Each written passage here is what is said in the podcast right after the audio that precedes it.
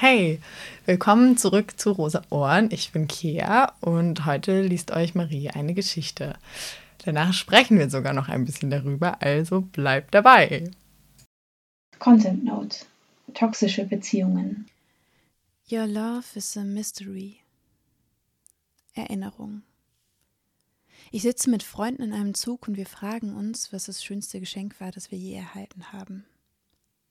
Mir fällt deins ein, obwohl es für mich nicht schön, sondern belastend war. Krass, ein krasses Geschenk war es. Du bist nach Deutschland gekommen, damals, als ich dich noch nicht kannte. Mit deinem Bruder bist du in die Stadt gekommen, in der ich aufwuchs, in der wir uns nicht kennengelernt haben. Als du in die Stadt kamst, in der ich studierte, in der wir uns kennenlernten, war dein Bruder schon tot. Leukämie. Du stehst auf der Bühne, erzählst uns deine Geschichte und wir müssen weinen. B. Engel, die schwer erkrankte Menschen begleitet, haben deinem Bruder ein dunkelrotes Stoffsäckchen geschenkt, mit etwas Wolle und einem gläsernen Herzen darin. Als du mich kennenlerntest, gabst du es mir.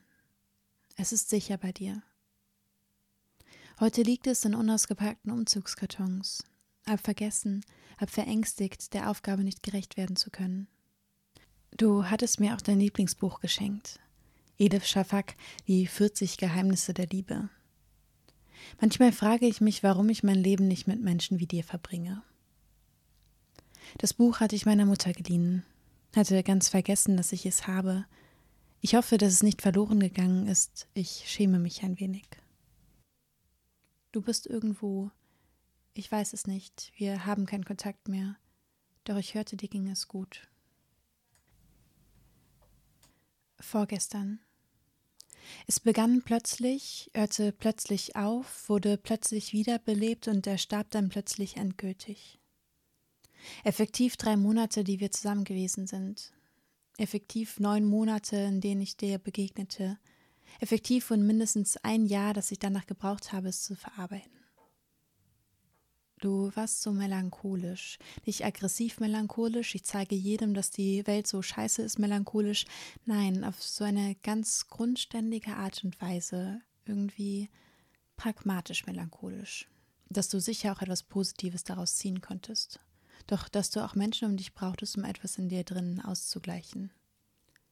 Für eine Zeit war ich das gewesen bis du mir gesagt hast, dass du dich in eine andere verliebt hast und du dich immer in die Falschen verliebst. Bis wir uns danach noch täglich sahen und du mir nicht aus dem Kopf gingst und ich dir irgendwie auch nicht und du einen zweiten Versuch startetest und ich darauf einging. Bis ich in drei Monaten Beziehung vergessen habe, wer ich bin. Bis du dich von mir hast ansprechen lassen und bejahtest, dass ich etwas verändert habe, aber du Zeit bräuchtest bis ich in diesen paar Tagen nichts mehr essen konnte und so verloren war ohne dich. Bis du mit mir Schluss gemacht hast, weil ich zu lieb sei und ich dich ab dann effektiv nicht mehr gesehen habe. An einem Tag in einer Zeit, die ich nicht zuordnen kann. Ehrlicherweise interessierst du mich nicht. Du warst aber eben da und damit fing es dann an. Es ist 12 Uhr an einem warmen Samstag und wir haben ein Vormittagsdate. Du empfiehlst mir diese besonders gerollte Pizza, die eigentlich ein Burrito ist. Du sagst, dass du Cherry-Tomaten hast. Ich sage, dass ich Cherry-Tomaten liebe. Du stellst mir einen Freund vor, der hier etwas verkauft. Ich vergesse seinen Namen. Ich bin hier schon gewesen, doch gebe dir das Gefühl, mir etwas Neues gezeigt zu haben. Ich weiß, dass dir das gefällt. Ich sitze in deinem blauen Auto, Du hast immer das Fenster offen, damit du während der Fahrt rauchen kannst. Deine Sucht, deine ewige Abhängigkeit, deine verhangenen Augen. Doch ich lasse mich von dir ausführen, lasse dich bezahlen, weil du das für deine Männlichkeit brauchst. Du kennst mich nicht einmal gut genug, um zu verstehen, dass ich das hasse. Ich rede nicht mit dir, weil ich nicht will, dass es aufhört. Ich verspreche dir nichts, weil ich dich eigentlich gar nicht will. Und trotzdem bin ich hier, wie gestern und wie nächste Woche. Du sagst mir, du bist schön, magst meinen Körper, mein Gesicht, magst, dass ich zuhöre, mit Begeisterung stellst du mir Fragen, die du mir bereits stelltest. Und langsam kommt mir der Gedanke, dass ich dich ehrlicherweise nicht interessiere. Ich war aber eben da und damit ging es dann weiter. Und wieder. Wieder liegen wir hier, sitzen wir hier, stehen und dann gehen wir. Ein provisorischer Kuss zur Begrüßung, einer zum Abschied, ein bis bald. Und was genau tun wir eigentlich hier? Gestern. Der Tee erinnert mich an einen der Abende, die mir so gefallen haben, und ich muss gestehen, dass auch du eine Begegnung bist, von der ich erzählen möchte. Für dich war ich eine Muse, und der Gedanke hat mir ziemlich gut gefallen. Nicht, dass du über mich geschrieben hättest, soweit ich weiß und ich es mir denke, wirst du das nicht getan haben. Aber auch der Gedanke gefällt mir. Ich habe mich gern in deiner Küche gesehen, dir beim Kochen zugeschaut, in deinem Wohnzimmer gesessen und gegenseitig Worte geteilt. Ich habe gern meinen Arm um deine Seele gelegt, habe dich beschützen wollen vor dir selbst, mich immer wieder erstaunen lassen von deiner Intelligenz. Ich weiß, dass ich diejenige war, die Kontakt gehalten hat, die sich gekümmert hat, die dich immer wieder angerufen hat, und ich glaube, manchmal fällt es mir etwas schwer zu verstehen, wenn etwas auf sich beruht werden sollte. Du bist jetzt in den Süden gezogen, und ich hoffe, dass es dir dort gut geht. So oft habe ich dir erzählen wollen, dass ich auch Frauen liebe, aber jetzt bist du nicht mehr hier und ich bin ja eigentlich auch nicht mehr hier, wo wir uns begegnet sind. Und ich verströste mich mit dem Gedanken, irgendwann jemand anderer Muse zu sein. Heute. Sie erinnert mich an mich, sagst du, und die andere erinnert mich an dich. Überhaupt nicht bin ich wie sie, sage ich, und du lächelst mich nur an. Sie ist so naiv und sie ist so tollpatschig, fahre ich fort und wirklich gar nicht bin ich wie sie, denke ich, und du lächelst mich nur an, bis du dann von nächsten Themen sprichst und ich dieses wieder vergesse und ich auch gar nicht verstanden habe, wie du auf dieses überhaupt kamst. Du lächelst mich an und ich hänge an deinen Lippen, als könnte mich jedes Wort ein bisschen näher bringen zu dir. Jedes Wort, das du so beiläufig achtsam wählst, dass ich fast den Eindruck gewinne, diese ganze Aufmerksamkeit wäre ehrlich gemeint. Doch eigentlich bin ich dabei, rein gar nichts von dir zu gewinnen, und jede Elle näher zu dir scheint letztlich nie nah genug, um dich zu berühren. Doch dann lächelst du mich wieder so an, dass ich nur zurücklächeln kann, und ich wünschte, du würdest genauso an meinen Lippen hängen. Du möchtest kuscheln, und ich gebe dir meinen Arm, weil ich Angst habe, dir zu viel von mir zu geben. Du bist enttäuscht und nimmst ihn trotzdem, und ich verstehe gar nichts mehr. Ich verstehe dein Lächeln nicht und deinen Blick verstehe ich auch nicht. Ich verstehe nicht, wie du dich in diese Situation bringst und was du eigentlich willst. Und immer mehr verstehe ich, was ich will, und immer mehr verstehe ich, wie wenig gut das ausgehen würde. Du sagst, dass sie dich an dich erinnert und die andere erinnert dich an mich, und ich weiß ganz genau, dass sie in die andere verliebt ist, die andere es nur nicht versteht. Und ich weiß, dass sie mich eher an mich erinnert und die andere erinnert mich an dich. Und ich weiß, dass du nur vorgibst, nichts zu verstehen. Und ich weiß, dass alles nichts werden wird. Und dann lächelst du mich wieder an.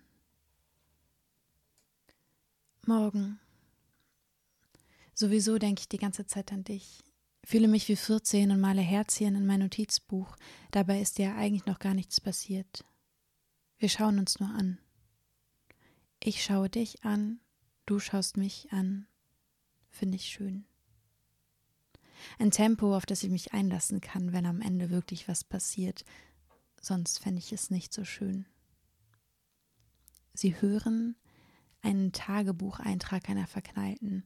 Verknallt im Kopf und auch im Bauch und sowieso einfach so neugierig. Neugierig auf die Momente, in denen wir uns wieder anschauen und ich zwanghaft versuche, etwas Interessantes zu sagen und du interessiert zuhörst, wie ich doch nichts Interessantes zustande gebracht habe. Dabei finde ich mich auch gar nicht so langweilig, muss ich sagen, nur ist mein Kopf so verknallt, wenn ich mit dir reden will. Einfach ein bisschen bescheuert. Also versuche ich vor dir mit anderen über etwas Interessantes zu reden. Das klappt auch. Und zwischendurch schaue ich dich an, schau, ob du zuhörst, schau, ob du schaust. Du schaust zurück. My love is a misery. Undefiniert. Während die Welt um uns herum untergeht, haftest du an meiner Haut dein Geschmack noch unter meiner Zunge, die eingeholte Müdigkeit in meinen Augenlidern. Gern würde ich sagen, dass ich Sex von Gefühlen trennen kann. Kann ich nicht. Ich bedecke dich mit Küssen, schreie stumm nach Aufmerksamkeit. Deine Arme umschlingen mich wie ein Kokon und lassen Schmetterlinge schlüpfen, die mir schwer im Magen liegen. Ich kenne meinen Wert, du kennst meinen nicht. Trotzdem lechze ich nach dir, mit auftaudender Brust enthülle ich meine Haut, um dich einziehen zu lassen. Und dort bist du schon, mit festgelegtem Ablaufdatum, weil meine Welt nicht zu deiner passt, weil deine Welt nicht zu meiner passt. Du haftest unter meiner Haut. Ab jetzt wird es schmerzhaft. In between. Ich erinnere mich an deine Hände auf meiner Haut, erinnere mich an deine Lippen auf meinem Bauch, erinnere mich daran, wie wir kaum enger beieinander hätten liegen können. Ich will dich näher bei mir. Ich will bei dir sein, bei dir sein, bei dir sein. Jetzt ist alles, was ich noch habe, bloß Erinnerung und der Schmerz, dass du mich nicht glücklich machen konntest. Zumindest nicht in unseren Pausen im In-Between, als du mir ferner erschienst als zu der Zeit, als ich dich noch nicht kannte. Du sagst, dass ich dich glücklich gemacht habe. Ich bin erstaunt. Ich erinnere mich an deine Lippen auf meiner Haut, deine Hände an meinem Hals, mir schnürt es den Hals zu, auch wenn ich verstehe, dass wir beide erst lernen müssen, alleine glücklich zu sein. Trotzdem wartet ein Teil in mir, stell den Fuß in die Hintertür, damit es für dich leichter ist, erneut unter meine Haut zu gehen. Ich denke, dass du doch meinen Wert erkanntest, nur nicht dafür zahlen wolltest. Ich muss stark sein, denke ich. Ich darf mich nicht verschenken. Immer noch nicht kann ich verstehen, wie es überhaupt dazu kam, weil du plötzlich einfach da gewesen bist. Immer noch suche ich nach deinem Geruch zwischen meinen Laken, die ich schon längst gewaschen habe. Immer noch bin ich bereit, dich unter meine Haut, unter meiner Zunge in meinen Arm einziehen zu lassen, wenn ich dann auch bei dir einziehen darf. Ich erinnere mich an deine Lippen auf meinen, ein Wispern, küss mich. Ich wünsche mir stattdessen so sehr ein Versprechen, ich bin bei dir und dort will ich bleiben. Überflüssig zu sagen, dass ich kein Versprechen erhielt. Scheiß Oxytocin. Du stehst vor mir oder standest gestern, deinen Strahlen über beide Wangen von Grübchen zu Grübchen und ich bin so verliebt. Jetzt schreibst du mir, du hast kein Geld, hast kein Essen. Was soll ich denn tun? Du bist so in dieser Welt verloren und ich fühle mich so verloren ohne dich. Aber mit dir geht auch nicht, weil du meinen Anker zurück auf mein Boot wirfst und ich nur tiefer sinke in die See, die Arme zu kurz, um nach dir zu greifen. Ich will dich nicht ertrinken sehen. Ich will aber auch nicht dabei sein, wie du dich immer wieder in die Wellen wirfst. Du sagst, du bist sehr, sehr hungrig. Irgendwie bin ich sauer. Sometimes I wish I could be angrier, more furious for a longer time, having rage against all these hurtful things against you.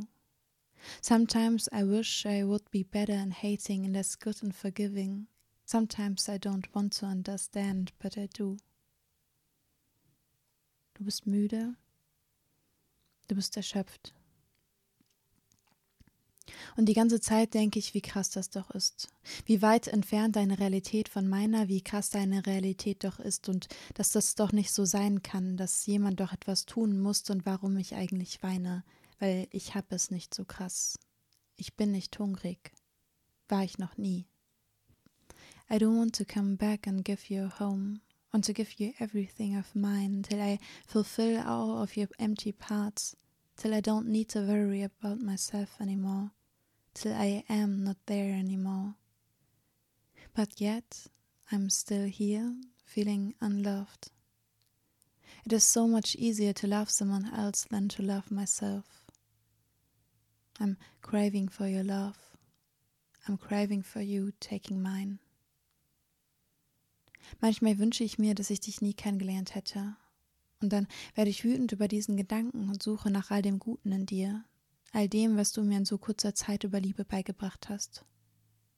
Ich wünsche mir so sehr, dass du dein Leben in den Griff bekommst. Ich wünsche mir so sehr, dass du bereit bist, dich auf mich einzulassen, dass du dich auf mich einlassen willst.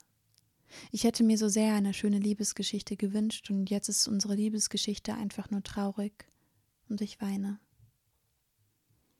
Du sagst, dass du mich vermisst, dass wir zu einem anderen Zeitpunkt zusammengekommen wären und dann sprichst du wieder von deiner Ex-Freundin und dass du sie getroffen hast und all das tut so weh, so unendlich weh. Ich frage mich, ob du nur eine Sekunde dabei an mich gedacht hast. I don't want to call you toxic. It is the mixture of your misery, my misery, and the misery of our time. All of this, the crux of loving you. I'm calling the end. Und jetzt lass es mich nicht los, dass ich nicht weiß, wie es dir geht. Du lagst neben mir, ich in deinen Armen, du in meinen, Haut auf Haut, ich bin verliebt. Jetzt liegst du zu Hause, ich weiß nicht, wie es dir geht, weiß nicht, was mit dir passieren wird, ob du dir von jemandem helfen lässt, ob dich dein hungriger Magen endlich dazu bringt, etwas zu ändern. Wie können wir nur so unterschiedlich sein? Wie können unsere Welten nur so krass unterschiedlich sein? Deine Scheißsucht. Geht es dir okay? Ich weiß nicht, was ich dir abschließend noch sagen soll, weil ich so müde bin erschöpft von diesen ganzen Emotionen, von der Zeit, in der ich sie nicht zugelassen habe. Du bedeutest mir wirklich viel, das musst du wissen, und ich, ich versuche zu hoffen für deine Zukunft, für meine Zukunft und dass ich, auch wenn wir einander nie wiedersehen, immer in Erinnerung behalte, wie sich Liebe anfühlt. Danke und leb wohl. Okay, du hast ja einen Text über Nähe geschrieben, Marie. Wir sitzen ja auch gerade sehr nah, weil wir nur ein Mikrofon haben. ja, kuschelig. Schön. Ja, du schreibst ja in deinem Text mehrere Beziehungen. Schön, dass du zugehört hast. Eine davon ist toxisch. Oder alle. Ja, äh, ja, eine besonders vielleicht.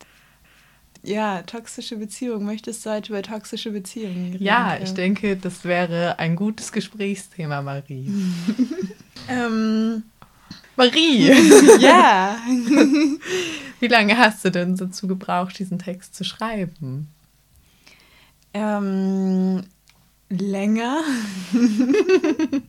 es sind ja mehrere Texte an sich. Ich glaube, so mit dem gröberen Projekt habe ich angefangen 2019, um einfach so ein bisschen aufzuschreiben, so im Herbst irgendwann, ähm, über Beziehungen, die ich hatte, oder in Anführungsstrichen Beziehungen, mm, also Begegnungen, die ich hatte.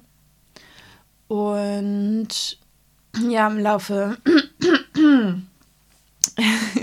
im Laufe der Zeit äh, kamen noch weitere Begegnungen hinzu. Und dann habe ich äh, aus dem größeren Text irgendwie die kleinen Ausschnitte quasi rausgeschnitten und dann zusammengestellt und dann immer mal wieder so ein bisschen bearbeitet, obwohl das jetzt alles noch sehr, sehr roh ist. Ähm, genau. Ich glaube, das letzte Mal so richtig dran geschrieben habe ich dann letztes Jahr im Herbst. Also ich würde sagen, innerhalb eines Jahres sind die Texte entstanden. Ja. Also schreibst du die Texte fast wie ein Tagebuch oder also wie einen inneren Monolog, der sich über eine längere Zeit erzieht und benutzt du das auch als ein therapeutisches Mittel, also oder mh, mm, richtet sich, richten sich die Texte an das Außen? ähm, also, genau, also gerade die, die ersten Texte sind alles Begegnungen, die auch ein bisschen älter sind, wo ich einfach so im Nachhinein so ein bisschen reflektiert habe. So, oh, das waren voll die spannenden Begegnungen oder die, keine Ahnung, da möchte ich nochmal drüber nachdenken und dann schreibe ich das halt auf. Und der zweite Teil ähm, war voll viel Verarbeitung für mich dann, ähm, um irgendwie so mit dieser Begegnung ähm, umgehen zu können und so. Und das war eigentlich an sich für mich geschrieben. Ähm, Fand es aber dann irgendwie auch schön, wenn ich das mal geteilt habe, zu merken, dass Menschen das nachvollziehen können und vielleicht auch ähm, schon ähnliche Erfahrungen gemacht haben, einfach in, ich sag mal so, toxischen Beziehungen, an Beziehungen, die ähm, ja einfach nicht so einem nicht so gut tun. Also mhm. ja toxische Beziehungen, davon hört man ja gerade häufiger. Mhm. Ähm, mir fallen da jetzt auch nur so Beispiele ein wie FKA Twigs und Shia LaBeouf, wenn man ihn so ausspricht. Ich weiß es nicht. Ähm, ja, habe ich keinen Plan von. Aber ja, was hm. ist dann was? Äh ja, da ging es auch um so Gaslightning-Momente mhm. und sie hat ihn letztendlich angezeigt mhm. und wollte jetzt aber auch nicht, dass. Mh, also wollte es eigentlich außergerichtlich klären und jetzt ist es auch so weit gekommen. Und bei ihm ist es auch schon in mehreren Beziehungen vorgekommen. Und ja, ich glaube, ich finde es einfach voll wichtig, dass man mit solchen Themen eben auch nach außen geht. Und dass sie nicht abgekapselt bleiben. Voll. Auf jeden Fall. Was so, meinst ja. du, inwiefern so toxische Beziehungen mit dem Patriarchat zusammenhängen? Mal so eine riesengroße Frage in den Raum gestellt. also, ich bin bestens darauf vorbereitet. ähm, ja, das richtig viel darüber studiert und so. Genau. Ähm, ja, voll viel. ja. Ähm, nee, ich meine, ich denke, dass das in Hetero-Beziehungen halt das äh, das Patriarchat nie ausgeschlossen werden kann. So, weil es ein Machtgefälle gibt. So, es gibt, äh, kann natürlich auch aufgrund anderer Machtsysteme ähm, voll die, die äh, Machtgefälle geben, irgendwie, wenn es um Rassismus, um Klassismus oder ähm, andere Ismen geht jetzt weg von meinen Erfahrungen, aber so, so, so prinzipiell ähm, wird es ja immer noch so darauf ausgelegt, okay, der Mann ist jetzt der Ernährer, der ist der Versorger, der irgendwie ähm, ja auch bessere berufliche Chancen hat in unserer Gesellschaft, ähm, besser und mehr, mehr Geld verdient, so in dem Sinne. Und ähm, allein dadurch, ähm, wenn wenn es so eine finanzielle Abhängigkeit gibt, ja, glaube ich, so toxische ähm, Strukturen noch viel größeren Boden haben, weil das weniger auf einer Augenhöhe vielleicht passieren kann, sage ich mir. Es kann natürlich trotzdem äh, geben, so das will ich gar nicht ausschließen, aber ich glaube, ähm, es kann einfach, also es, so, es kann ein Nährboden dafür sein. Mhm. Ähm, ja. Genau, wenn dann in eben dieser Hetero-Beziehung die Frau ähm, abhängig ist von dem Mann finanziell und dann vielleicht ja auch etwas wieder reproduziert wird in Beziehungen von wegen, okay, ich versorge dich jetzt mit der Wohnung, ich versorge unsere Kinder, ich versorge dich, ähm, also bist du mir auch etwas schuldig. Also mhm. ähm, kann ich jetzt über deinen Körper verfügen oder, oder solche Dinge, was natürlich ähm, Quatsch ist. Ähm, aber ich glaube, dass, dass patriarchale Strukturen ähm, total ja, förderlich sind in dem Sinne, um toxische Beziehungen entstehen mhm. zu lassen. Ja. Was denkst du darüber? ja, ich kann dir da nur zustimmen. Ich merke das auch selber bei mir, dass ich reproduziere, was ich in Filmen sehe und in, in ja, Büchern und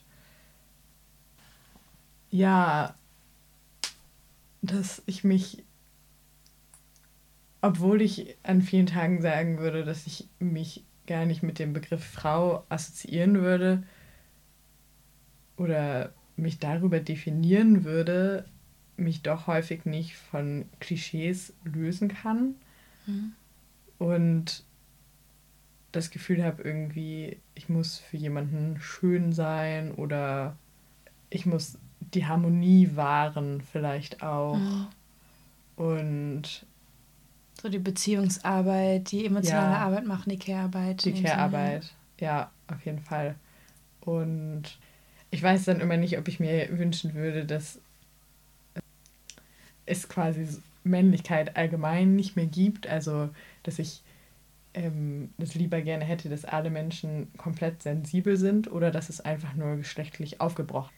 Ja, oder ob ich mir nicht einfach wünschen würde, dass einfach alle Menschen auf diesem Planeten viel rücksichtsvoller wären und quasi klischeehaft eher die Eigenschaften annehmen würden, die Frauen zugeschrieben werden.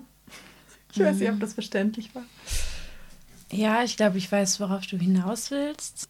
Ja, also ich finde, klar, also ich finde es, glaube ich, immer schwierig dann zu sagen, so, wir müssen Männlichkeit abschaffen. So, das ist ähm, da, also ist vielleicht auch manchmal nicht förderlich für den Diskurs in dem mhm. Sinne. Und dementsprechend, ja, was ist denn Männlichkeit überhaupt? Mhm. So, ähm, ich denke, dass wir darüber sprechen müssen, dass ähm, männlich sozialisierte Menschen ähm, ja mit der Sozialisierung bestimmte ähm, Verhaltensmuster, oh Gott, die irgendwie, also wovon wir dann von toxischer Maskulinität oder so sprechen. Also es ist irgendwie was antrainiertes in unserer Gesellschaft, ähm, was dann sagt, okay, ähm, Männer reden nicht über ihre Gefühle, Männer weinen nicht, Männer sind immer stark und weiß ich nicht. Und das ist halt, das ist sehr Quatsch. Ähm,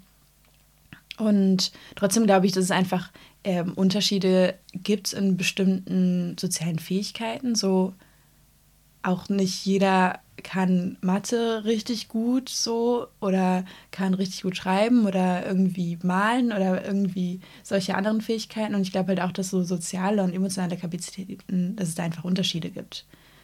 Nur ähm, wie wir irgendwie die, die Chance geben müssen, dass ähm, alle gleich gut in Naturwissenschaften irgendwie, äh, also die Chance haben, sich da äh, gut zu, zu entwickeln, sage ich mal, oder ihre Talente zu entwickeln, geht es auch darum, dass ähm, alle Menschen gefördert werden in den zwischenmenschlichen, emotionalen Fähigkeiten. Und dass da halt voll das große Manko ist, sage ich mal. Mhm. Ja. Und, und was heißt dann irgendwie Männlichkeit abschaffen? So, also wie gesagt, was ist denn Männlichkeit überhaupt? Was ist Weiblichkeit? So, ich denke halt, wir müssen irgendwie Kommunikation lernen, müssen gewaltfreie Kommunikation lernen, müssen, also muss, muss, muss, aber wir müssen lernen, irgendwie über unsere Gefühle reden zu können und unsere Wünsche, Wünsche zu äußern. Und ähm, dass es alles vielleicht ähm, tendenziell eher Fähigkeiten sind, die bisher ähm, Jungen und Männer weniger ähm, beigebracht bekommen. Also vor allem eben ähm, Cis-Männer. So. Mhm. Genau. Ich frage mich einfach, ob das bedeutet, dass ich auch lernen muss, wütend zu sein. Also mhm. etwas, was man vielleicht äh, Männern zuschreiben würde, oder ob ich Wut einfach als eine Emotion betrachten würde. Also natürlich hat Wut ihren absoluten Wert und mhm. Wut kann auch eine Schönheit in sich tragen, würde ich behaupten. Das klingt jetzt sehr philosophisch oder ähm, naja, aber oder ob ich nicht sagen würde, Wut ist keine Emotion, die zu Kommunikation oder zu guter Kommunikation führt. Und dass ich das abschaffen würde und dass vielleicht ja eine Wut eher mit einer Männlichkeit assoziiert würde als mit einer Weiblichkeit. Und dann frage ich mich, ob ich mit diesem Gespräch nicht schon wieder Klischees reproduziere oder ob ich sie damit aufbreche. ja.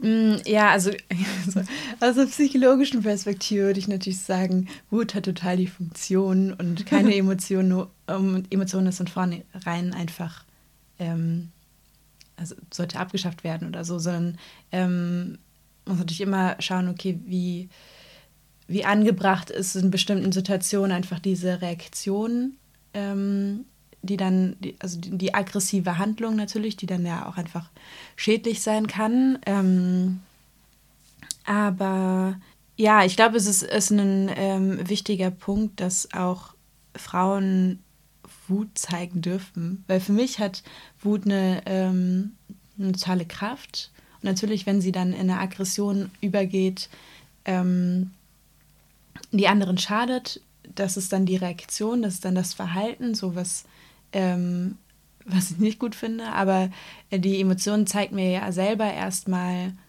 was läuft gerade schlecht, was, also wo sind, wo werden gerade Grenzen von mir überschritten äh, wo werde ich gerade verletzt und äh, muss dementsprechend ähm, irgendwie etwas an der Situation äh, ändern. Und das kann dann im Zwischenmenschlichen sein, okay, vielleicht muss ich auch erstmal meine Wut ablassen und irgendwie allein im Raum sein und weiß ich nicht, schreien oder so.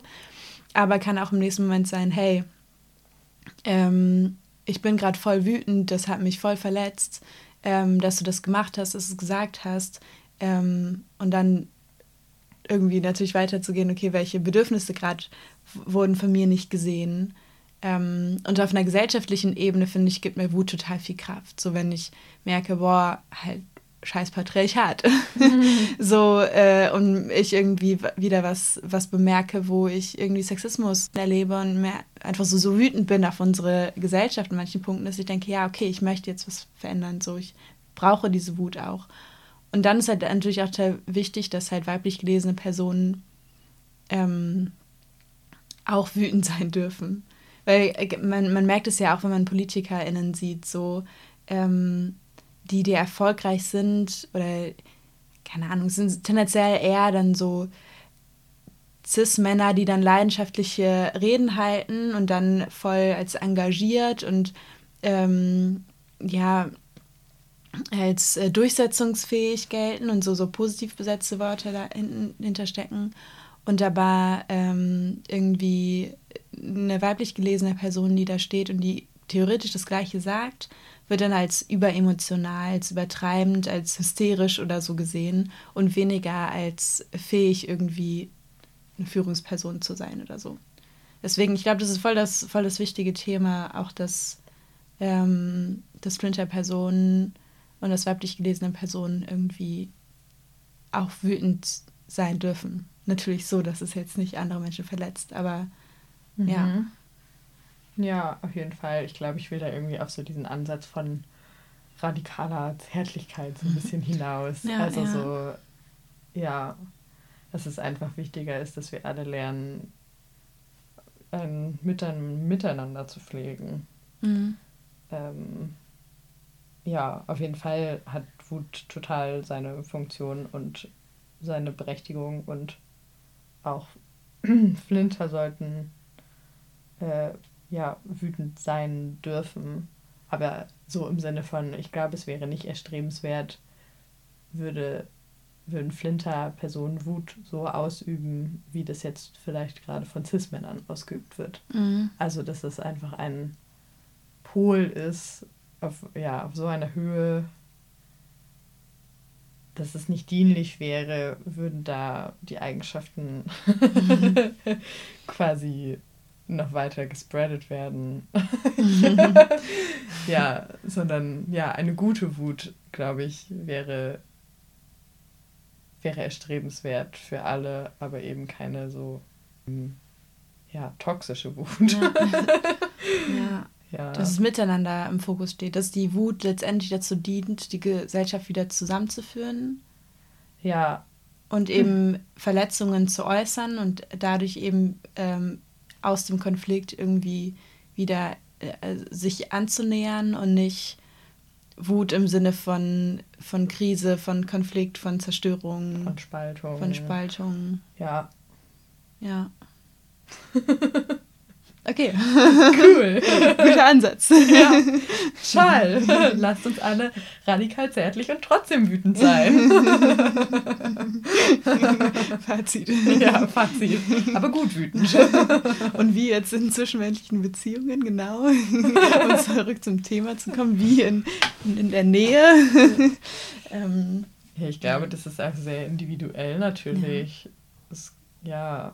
Hm aber ich glaube, in der Nähe ist einfach häufig super viel Zeit nötig, dass jede Person Zeit für sich alleine hat und reflektieren kann und dann wieder auf die andere Person zugehen kann. Also ja, diese, hm, ja, und eben sich das beizubringen, zu reflektieren, was man gerade tut und nicht einfach im Hamsterrad weiter zu rennen und weiter zu rennen und weiter zu rennen, bis das Hamsterrad in Flammen steht. Sondern immer mal wieder Was aus dem Hamsterrad rausgehen, mal so ein bisschen sich umhergucken und es auch mal anhalten.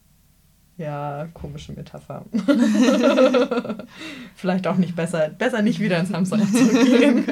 ja, klingt mir auch gerade irgendwie noch zu viel Arbeit, glaube ich. Einfach lassen. Einfach lassen. Einfach daneben legen. Ja, genau. Ein bisschen vom Feuer wärmen lassen. ja. Mhm. ja, klingt gut. Ich finde das ein guter Abschluss. ja, ich auch. Oh, da war zwischendurch so viel Mist drin. Ich habe schon wieder den Faden verloren. Just keep rolling, rolling, rolling, rolling, rolling. Schlafmangel. Das hier war der Poesie-Podcast vom queer-feministischen Poesiekollektiv RosInnen, gefördert vom Senator für Kultur Bremen. Tada! Herzlichen Dank und liebe Grüße gehen auch raus an Finja Baum für unseren neuen Jingle, den ihr heute das erste Mal gehört habt.